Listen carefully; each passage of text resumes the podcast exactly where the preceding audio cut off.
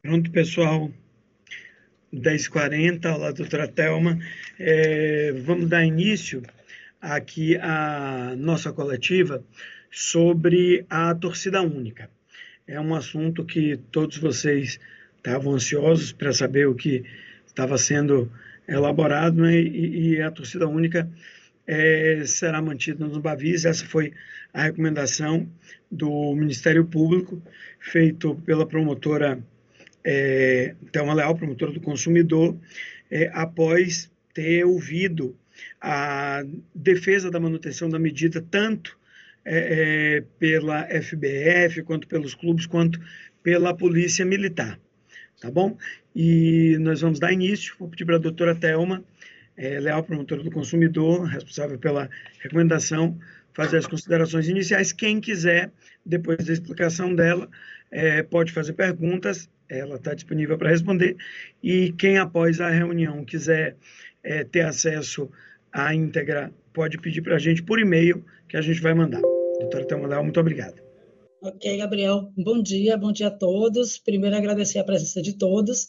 Sei que é um tema de extremo interesse na área esportiva e desde já eu agradeço. Sei também que talvez a expectativa fosse de um retorno diferente, de uma resposta diferente do Ministério Público. Mas, infelizmente, no presente momento, não temos como transacionar com segurança pública. É, no, no, início do ano, em fevereiro, diante das cobranças, das pressões para que retornasse a torcida mista nos clássicos Bavi, nós instauramos um procedimento administrativo, e eu posso dizer para os senhores aqui o número do procedimento, o procedimento foi o 003.9-32378-2023. É o que nós chamamos de PA. Nesse PA, que não tem caráter de investigação, mas tão somente de acompanhamento, nós fomos colacionando todas as notícias relacionadas às torcidas, as torcidas organizadas ou não, ao torcedor comum. E desde fevereiro juntamos, juntamos notas publicadas na imprensa, juntamos é, artigos publicados, juntamos principalmente informações da Polícia Civil e da Polícia Militar e também pesquisas em redes sociais. Nossa intenção com esse procedimento era agora, em dezembro, reunirmos todos os interessados, inclusive a imprensa, com a participação efetiva da imprensa, para que nós fizéssemos uma votação. E diante dessa votação, diante do resultado dessa votação, a gente acolheria esse resultado. Entretanto, no mês de novembro, próximo do dia 15, salvo engano, no dia 11, nós realizamos uma reunião para estabelecermos os critérios dessa audiência pública que seria realizada agora em dezembro. Nessa reunião, contamos com a participação da Polícia Militar, através do BEP, contamos com a Federação Baiana de Futebol, com os dois clubes mais importantes, o Bavi e o Bahia e o Vitória, Contamos também com o representante da Assembleia Legislativa, é, um representante é, encaminhado pelo deputado Bobô, para que pudéssemos estabelecer os critérios. Inclusive, eu iniciei a reunião solicitando dos presentes que é, sugerissem os critérios para a audiência pública. Entretanto, todos foram unânimes com exceção da Assembleia Legislativa, que não opinou nem positivo nem negativo, todos foram unânimes, é, informando o clima de tensão que nos encontrávamos. Estávamos prestes a, a, a, a possível queda do Bahia para a Série B, mas que, graças a Deus, não aconteceu. E o clima de tensão era muito grande. Nós registramos ao longo desse ano diversas, confusões envolvendo as torcidas. E quando eu digo organizadas ou não, diversas situações de violência envolvendo torcedores em geral. As duas grandes torcidas, a TUI e a Bamor, enquanto torcidas, estão proibidas de frequentar o estádio, mas os seus integrantes, eles não estão impedidos. É, não sei se o senhor já tem conhecimento, mas os procedimentos, os processos judiciais que nós ajuizamos há um ano atrás, eles já foram sentenciados. A pegou uma suspensão que nós consideramos é, ultrapetita, ou seja, uma suspensão que foi além do pedido feito pelo Ministério Público, já que a juíza deu 180 meses, isso é, ia ter uma equivalência de 15 anos, nós não pedimos isso, por conta disso, nós interpomos embargos de declaração que foram rejeitados e nós fizemos apelação. Está no Tribunal de Justiça, porque pedimos a redução desse prazo, porque não é nosso interesse extinguir a torcida. E sabemos que um prazo desse vai extinguir a torcida, que não resolve o nosso problema. Em relação à TUI, é, também foi dado o mesmo prazo, mas, felizmente, os embargos de declaração foram aceitos e o juízo diminuiu a suspensão da torcida, salvo engano, há dois anos, como nós pedimos, dois ou três anos, não, agora não me recordo ao certo. Nós é, também apelamos por conta do dano moral que não foi deferido. Então, as duas torcidas, enquanto torcidas, e eu volto a repetir, elas estão impedidas de frequentar o estádio, mas os seus, o estádio, mas os seus integrantes não. Bem, Várias situações nos levaram a essa, a essa conclusão. Além de contarmos com a opinião favorável pela manutenção da torcida única, de todos os principais atores desse, dessa situação, nós temos relatos, nós temos provas concretas, objetivas, da violência que, que ocorreu esse ano. Muitas dessas situações não foram noticiadas pela imprensa. Na, no último jogo do Bahia, por exemplo, é, eu tenho um relato que ocorreu uma verdadeira praça de guerra na ladeira da Fonte Nova.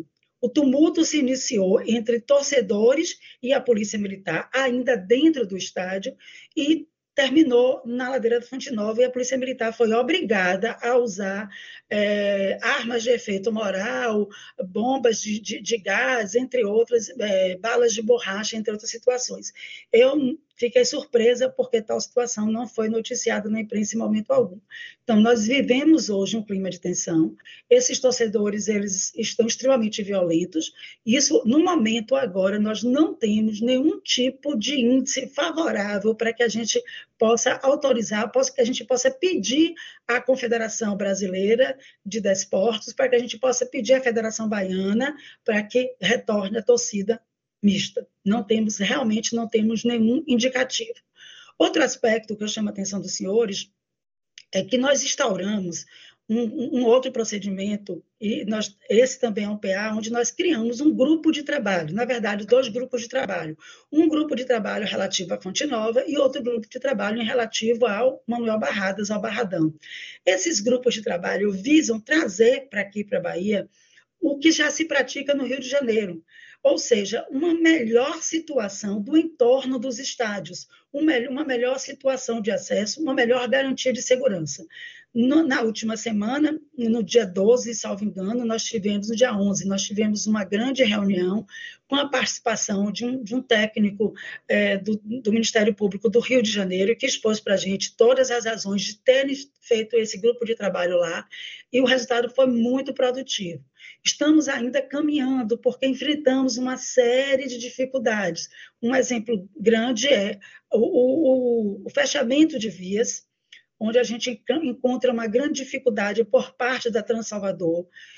Outra situação é a questão dos ambulantes, que estão no entorno do estádio, na verdade, eles estão muito próximos do estádio a comercialização de garrafas, de garrafas de vidro mesmo no entorno do estádio. Então, esses são todos os aspectos que a gente precisa melhorar para que um dia, quem sabe daqui a um ano, a gente consiga resolver toda essa situação do entorno e a gente possa aqui dar uma boa notícia aos senhores. Então, hoje a situação da Bahia é essa: a gente não tem nenhum indicativo, nenhum índice que nos autorize a solicitar da Confederação, solicitar da Federação Baiana o retorno da torcida mista nos jogos, nos clássicos. Ainda mais esse ano que teremos mais clássicos, né? Graças a Deus estamos com os dois times na Série A e hoje, esse ano, teremos, o ano que vem, teremos mais clássicos. Bem, essa, é, esse é um resumo, é um resumão de toda a situação. Eu não, não tenho como enumerar aqui para os senhores cada situação de violência que os senhores sabem tão bem quanto eu, mas, assim, essa foi a situação que nos levou a essa conclusão. Mas estou à disposição. Ok, doutora Thelma, é, obrigado. É, quem tiver alguma pergunta, pode levantar a mão é, é, ou abrir o microfone, a gente vai ver aqui ou mandar aqui no chat. Que a doutora Thelma está disponível aí para responder. Alguma pergunta? É, Nuno Krause, pode falar, Nuno. É, bom dia, doutora. Estão me ouvindo? Estamos sim. Pronto. Bom dia, doutora. É, bom dia a todos. A minha pergunta vai em relação a ao entorno do estádio. Né? A doutora falou que existiram diversas situações é, de violência no entorno do estádio e existe uma discussão muito grande né, sobre se a violência ocorre de fato nos estádios, quando há o, o clássico Bavi, ou fora dele, né, fora e longe das dependências do estádio. Existe algum estudo do Ministério Público é, destacando talvez a porcentagem, né? Vocês falaram que fizeram uma espécie de clipagem desses casos de violência, a porcentagem de quanto ocorre dentro do estádio, quanto ocorre fora do estádio? É, só, só, um momento, Bruno. É, você é do Bahia Notícias, não é isso? Nuno. Exatamente. Isso. Vou pedir para quem for perguntando é, é, se identificar e identificar o veículo também, até para situar melhor a promotora. Desculpa, doutora Thelma, pode responder. Tudo bem, Gabriel, tudo bem. Bom dia, Nuno. É, Nuno, em termos percentuais, nós não temos esses dados. Na verdade, dentro do estádio é onde menos acontece violência que foi diferente nesse último jogo do Bahia, onde nós vimos, todos viram, que na área reservada às torcidas, que houve, é, soltaram bombas, bombas juninas, entre outros artefatos que são proibidos. Então, dentro do estádio, a gente tem um índice muito baixo de violência. Mas no entorno, e, e no, no, chegar ao estádio, no trânsito, no deslocamento dessas torcidas, é que efetivamente os atos de violência mais ocorrem. Entendeu? Então, a gente precisa minimizar todos esses aspectos para trazer para o estádio, para que as pessoas possam chegar ao estádio com maior segurança. Um, um, dado super importante, e a gente tem se preocupado muito com isso, é em, é em relação às vagas de estacionamento disponibilizadas. Por exemplo, no Rio de Janeiro, só o, o, todo o estacionamento é vendido antes. Então, ninguém vai conseguir comprar estacionamento é, naquele momento que chega ao estádio. Outro detalhe: não há estacionamento público como nós temos aqui Zona Azul, no entorno do estádio, não há no Rio de Janeiro. Por quê? Porque o transporte público efetivamente funciona. Nós chamamos também a CCR Metrô, faz parte desse nosso grupo de trabalho, para vocês terem noção da dimensão desse grupo de trabalho, porque nós precisamos abarcar todas, todos os envolvidos para que a gente consiga um resultado positivo, um resultado comum. Então, voltando, dentro do estádio, a gente tem poucos atos de violência. Estamos numa luta com o Tribunal de Justiça, e aqui eu faço meu apelo também ao Tribunal de Justiça, para que a gente retorne com o juizado lá para dentro do estádio, com a presença física do juiz, do promotor, para que aquelas questões de menor potencial ofensivo sejam ali resolvidas, que o cidadão seja ali, é, digamos assim, é, aplicada nele uma pena alternativa, seja feita uma transação penal, para que a gente tenha esse efeito muito rápido. É, isso é importante importante porque os senhores se lembram daquela situação do São Caetano, que gerou para a gente o ajuizamento dessas duas ações que eu acabei de me referir. Na época também, 53 pessoas responde, estão, responderam termo circunstanciado. Essas audiências preliminares para aplicação de uma transação penal ou de uma pena alternativa, essas audiências ainda não aconteceram, um ano e meio depois. Então, assim, é importante também a participação do judiciário dentro do estádio, levando-se o juizado lá para dentro para que a gente possa resolver. Respondida a sua questão, Nuno, você ainda tem algum complemento? Não, só isso mesmo. É, só um, um complemento. É, a gente teve hoje na, na, lá no Barradão, é, o vice-presidente do Vitória, João Abreu, disse que, não, é, que era a favor da torcida mista, né, que o Vitória era a favor e a doutora falou no início que o, os clubes se posicionaram a favor da torcida única, né? Queria saber como é que o MP recebeu essa informação. Olha, nós temos isso registrado numa ata de audiência todos esses atores se manifestaram e está tudo muito bem registrado através da advogada do Esporte Clube Vitória, através dos advogados do Esporte Clube Bahia, através do representante da Federação Baiana, todos registraram. Nós temos uma ata de audiência onde se prova tudo. Eu só esclareço que o posicionamento foi do comandante do BEP, não foi da Polícia Militar em geral, foi do comandante do BEP, é que efetivamente está na linha de frente. O único que eu posso dizer que não foi da Polícia Militar em cima é do comandante do BEP, que ali representava a Polícia Militar. Ok. Obrigado. É, Samara Figueiredo tem uma pergunta também, né, Samara? Isso, bom dia, pessoal. Estão me ouvindo? Samara, de onde? Meu nome é Samara Figueiredo, eu sou da TV Bahia do Globo Esporte. Doutora Thelma, são cinco anos sem a presença das duas torcidas nos estádios e nada ainda foi resolvido, se tratando desses pontos que a senhora apresentou no início. como a venda de bebidas em garrafas de vidro, fechamento de vias de trânsito, índice de violência cada vez mais alto e também os transportes públicos. E diante disso, existe uma incapacidade do poder público em lidar com essa situação? Olha, Samara, como eu disse a você, este ano nós instauramos, eu faço parte de uma Comissão Nacional de Combate e Prevenção à Violência nos Estádios. Este ano nós instauramos esse grupo de trabalho e vou lhe confessar, estamos tendo uma certa dificuldade, principalmente com as secretarias municipais.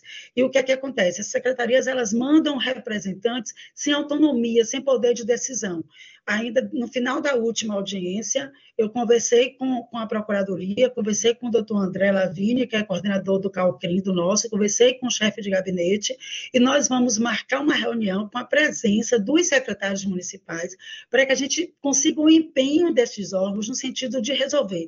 Não é uma incapacidade do poder público, ou talvez eu diria uma falta de interesse do poder público em poder resolver. E também eu registro que não tivemos até o momento nenhuma iniciativa neste sentido.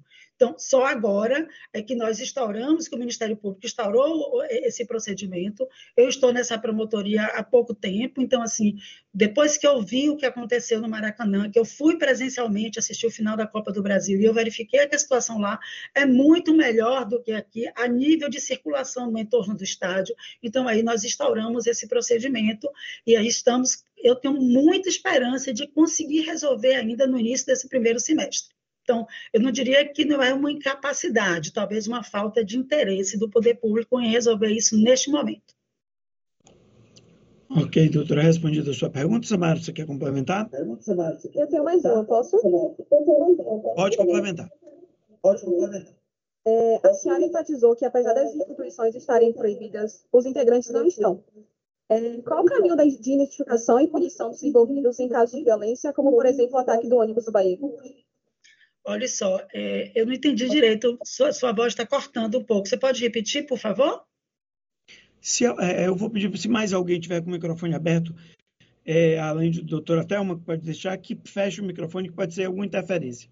Para só o microfone de Samara e do doutora Thelma ficarem abertos, tá bom? Posso? Pode, está melhor. Pronto. A senhora enfatizou que, apesar das instituições estarem proibidas, os, integrantes não estão. Qual caminho de identificação e punição desses envolvidos em casos de violência, como, por exemplo, o ataque ao ônibus do Bahia no ano passado? Pronto, olha, nós precisamos que a, que a confederação faça o cadastro único dos torcedores. Isso é uma luta de todos os promotores no Brasil inteiro. O reconhecimento facial também desses torcedores é muito importante. Esse, essas situações ainda não foram implementadas aqui na Bahia. E em relação à punição desses torcedores, por conta dessa ausência desse cadastro, é que esses torcedores eles acabam entrando na Arena Fonte Nova ou no Barradão ou em qualquer outro estádio. Em relação ao, ao ônibus do Bahia, ao ataque, ao ônibus do Bahia, esses, essas pessoas foram identificadas, elas respondem a uma ação penal por tentativa de homicídio e pelo princípio da presunção de inocência ditado pela Constituição Federal, eles não podem ainda ser apenados. E, infelizmente, a situação é essa: a gente não tem como. Com a instalação do juizado, por exemplo, é uma situação que a gente gostaria muito de ver pronta, é que esses torcedores que pratiquem atos de violência, inclusive violência de menor atos de menor potencial ofensivo, na transação penal, uma das condições pode ser exatamente ter que se recolher em algum lugar determinado pela justiça nos dias de jogos. Então, isso impediria que essas pessoas retornassem ao estádio e aí a Polícia Militar teria esse controle para poder impedir esse acesso. Mas, por enquanto, realmente a situação é extremamente delicada e nós não temos como impedir o acesso desse torcedor. Ok, doutor, algum complemento, Samara? Complementando, Gabriel, em relação a essa Pode questão falar. do Aí há sempre esse questionamento. Existe um devido processo legal e essas pessoas respondem a um processo legal. Então a gente, as pessoas perguntam, essas pessoas não foram recolhidas, não foram presas ainda. Eles respondem a um processo por tentativa de homicídio. Está se cumprindo a lei processual penal e a lei penal. Então, essas pessoas estão respondendo, eles não estão presos porque ainda não transitam em julgado e não há nenhuma preventiva nesse sentido. Ok, doutora, respondida a sua pergunta, Samara? Sim, obrigada. Ok, é, mais alguém tem uma pergunta que gostaria de fazer? Pode mandar também pelo chat. No chat eu não identifiquei nada perguntado.